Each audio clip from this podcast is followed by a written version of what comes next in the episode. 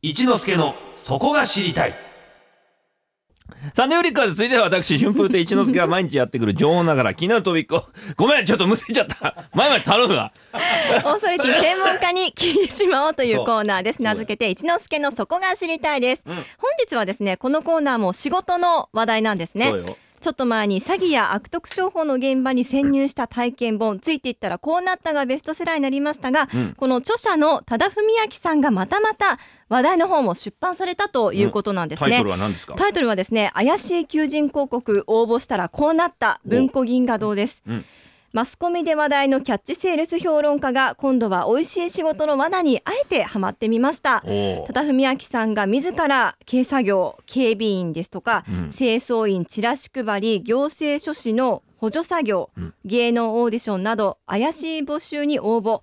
その驚きの裏側を実体験リポした話題の一冊となっていいます。やー楽だな。楽でした今。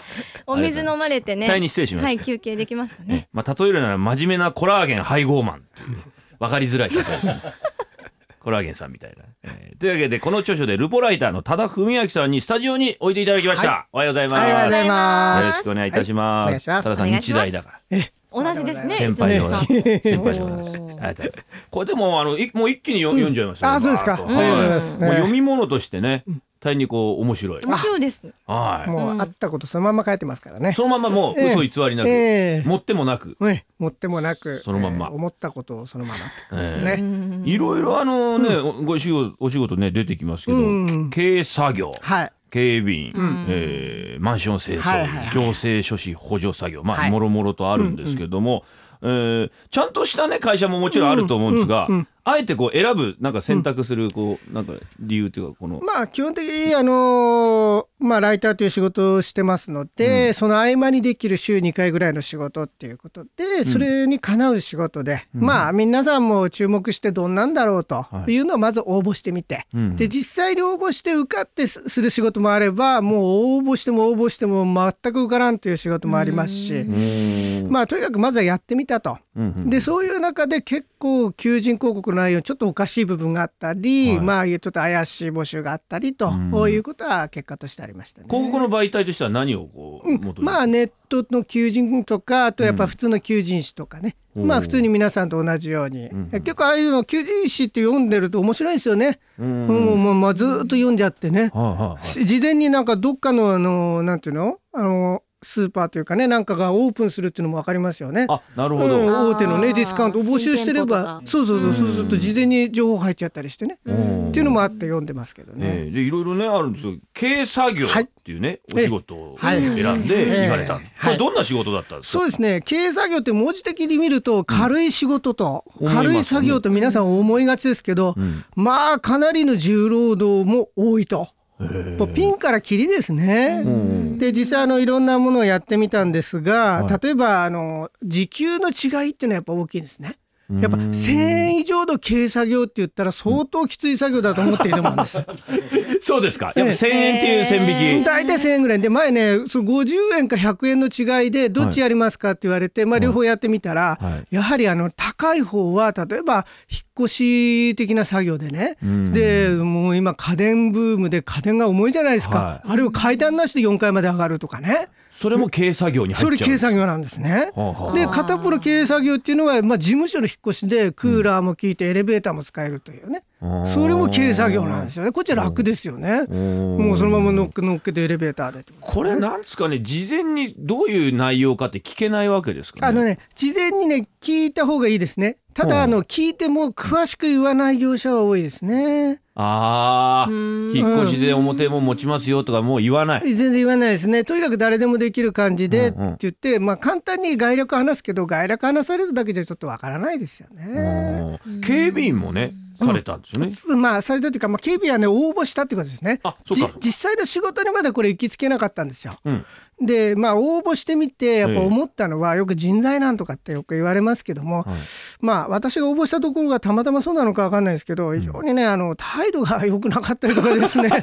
もうね言ったことを聞いてないとか、え例えば研修法的研修って4日間受けないと警備になれないんですけど、うん。まあその法的研修、まあ、初日だけ受けてみたんですけど、はい。もうノープランなんですよね。研修する側が。側が。もうじゃあもう例えば4人研修生がいてね。でええ。1人は3人は初めてで1人はもう最終の 4, 4日間目の研修で、はい。でう一緒くたなんですよ。それで講師が来て、さあ今日は何の話しようかと。全く考えてないんですよ。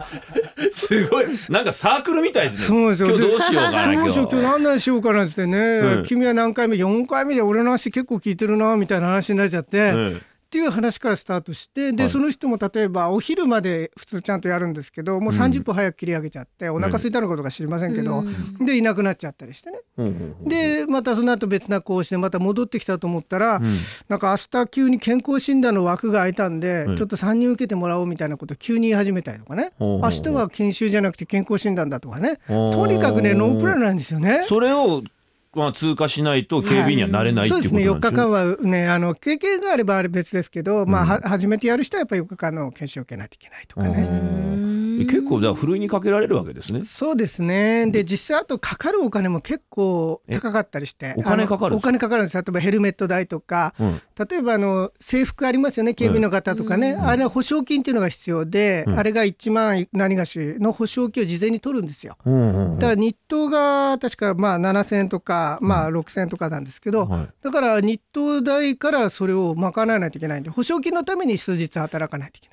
ああそれ結構大変だな。それだから応募してから分かることですよね、そう全部応募して。で日当も研修費出るって聞かれてたんで、うん。であの全然いつもらえるか全然言わないんで最後もう俺初日でもうちょっといい加減すぎてもうやめることにして、うん。とにかく日当いつもらえるんだっていうしつこく食い下がったらやっと教えてくれて、うん。30回勤務したら日当出るって言われて えーって俺週2回でもしこの仕事本当にしてったら、はい半年後もらえるの半年後じゃんみたいなね。ああという感じで。まあまああくまでこの多田さんが言ったところはそういう感じだったってことですよね。うん、ちゃんとしたところもまあ中にはあるとは思うんですけど、うん。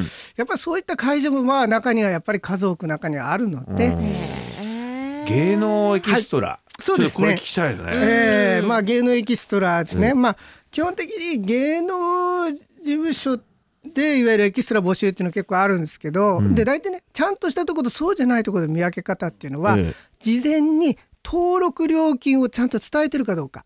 ほうほうほう。基本的にお金かかるんですよ。やっぱ何かしらの登録するためにはね。ちゃんとしたところでもお金はかかるそうですね。それなりにかかると思うんですけど、い。事前に例えば安いとこだと5,000円とかね、うん。1万円とかまあそのぐらいの登録料ですよはい。って言ってくれるとこもあるんですけど、うん。悪質なとこって言わないんですよ。いくらかを。いくらか言わない。でまずオーディションがありますと、はい。来てくださいと。うん。でこれも今回そうでで今回私がやったところも例えば広告には日給1万円以上とうん。書いてあるんですね。うん。私結構ずっとエキストラもう何十年ももう今やってないですけど、はい。昔やってまして大体に大体最高でも4,000円とかね。うん。普通1回4,000円でこれに1万円ですから。ちょっと破格です。破格で、ね、いやこれなんだろうと思って、うでまあ受けてみたら、えーなんていうのかな実際の仕事では数十万円もらえる仕事もあるよなんていうことを面接の前の説明会で言うわけですよ。それで「いやそんな仕事あんの?」なんて話で、まあ、面接始まったらはい。1人3分面接ねうん。まあオーディションなんですけど、はいでオーディションをやってそして終わった後封筒をそっと渡されてはい。「家帰ったら見てくださいね」なんてねそこで開けるなってこと。開けるなって、うん外行ったらもうね開けてる人いないから外で男がこう腕組みして見てるんですよ。開けんなっつったろおいそれでね中で友達作っちゃいけないんですよ。悪質なとこそうなんですよ。中で友達作って一緒に帰ろうとすると引き離すんですよ。なえそれ言うんですか？あの一緒に帰らないで帰ってくだいさい。ダメです。はい皆さん帰ってくださいって、バラバラに帰うんってください、俺ね外出たふりしてじっと見てたんですよ。外からこうやってね、ええええ。そしたら二人組で出てきたらもう突き放すんですよ。うん、だかそれでもうバラバラに返す。ら相談させないよそううにしよう。連絡取らせないようにする。いわゆるここがあんまり良くないとこだっていうことを連絡させないようにお互いやったらお二人ともやめちゃうじゃないですか。はいはい。でまあ実際家帰ってね、まあ、家帰ってところ道端で見たら、ええ。まああの3 30万道端っていうかまあねその家帰って見たら30万円のレッスン料が合格したらかかりますと。いうことが書いてあるわけですね。ほうほうほう高い。で合格したらみんな嬉しいからうん。いやっちゃおうとうん、いうことなんですね。基本みんな合格しちゃうあのね昔はそうだったんです、ええ私別なとこで10万払ったことあるんです。10年ぐらい前にね、えこれオーディションに引っかかっちゃってね。引っかかって払っちゃったんですか？もう払っちゃって払っちゃったんですか？15万払ったことあるんです。よ昔、昔ええ若い頃30やっちゃったんですね。やっちゃって、その時には15万払って一回も仕事来なかったんですけど、ええ履歴書代の写真1枚だけもらえたっていうねカメラマンさんに写真撮ってもらってもらったっていう記記憶があるんですけど。もう本当にこ寂しい。真寂しい。もう本当悲しい記憶がありますけど、まあ、とにかくえ、あのー、何の話でしたっけ、えっ、と、それで。全員が合格あ、そうそうそう、全員がうん合格、その時はね、全員が合格して、うん。全全員呼んで、うん。それでみんなに金の話して、フレに分けるってことしたんですけど、ほうほうほう。今回のオーディションに関しては、うん。あの未経験者だけをあのセレクトするっていうやり方なんですよ。いわゆる芸能事務所芸能界知らないっていうこと、うん。だから私このオーディションで何言ったかっていうといや私長年エキストラやってましてね再現 VTR にも出てましてね臭い演技いっぱいしてきましたと、うん。いうようなことして受けるかと思ったらもう顔に眉間にシワが寄っちゃってお女性面接官。そんなやつ来んなよみたいな感じになるんなやつ来ですかんないでみんな3分なのに俺2分で終わっちゃったんですよ面接 それで後日来たのがやっぱり不合格でしたね、私はね。だ無垢で何にも知らない人を合格にしてうん。囲っちゃってお金を取ろうじゃないかっていうところがある。怖いですね。怖いな。そういう内容がですね、この本には詰まっておりますのそうなんですよ、ええ。多田文明さんの著書怪しい求人広告応募したらこうなったは文庫銀貨堂より税別667円で好評発売中です。全国の書店ネット販売などでお買い求めください。今お話しいただいたもの以外もはい。いっぱい詰まっておりますので,、はいそうですね。ぜひお買い求めくださいませ、はい。本日はルポライターの多田文明さんにお話を伺いました。ありがとうございました、はいありがとうございましありがとうございました。さあ皆さんも甘い言葉にはご用心ですよお送りするのはバスティアン・ベイカーでアイドシングフォーユー。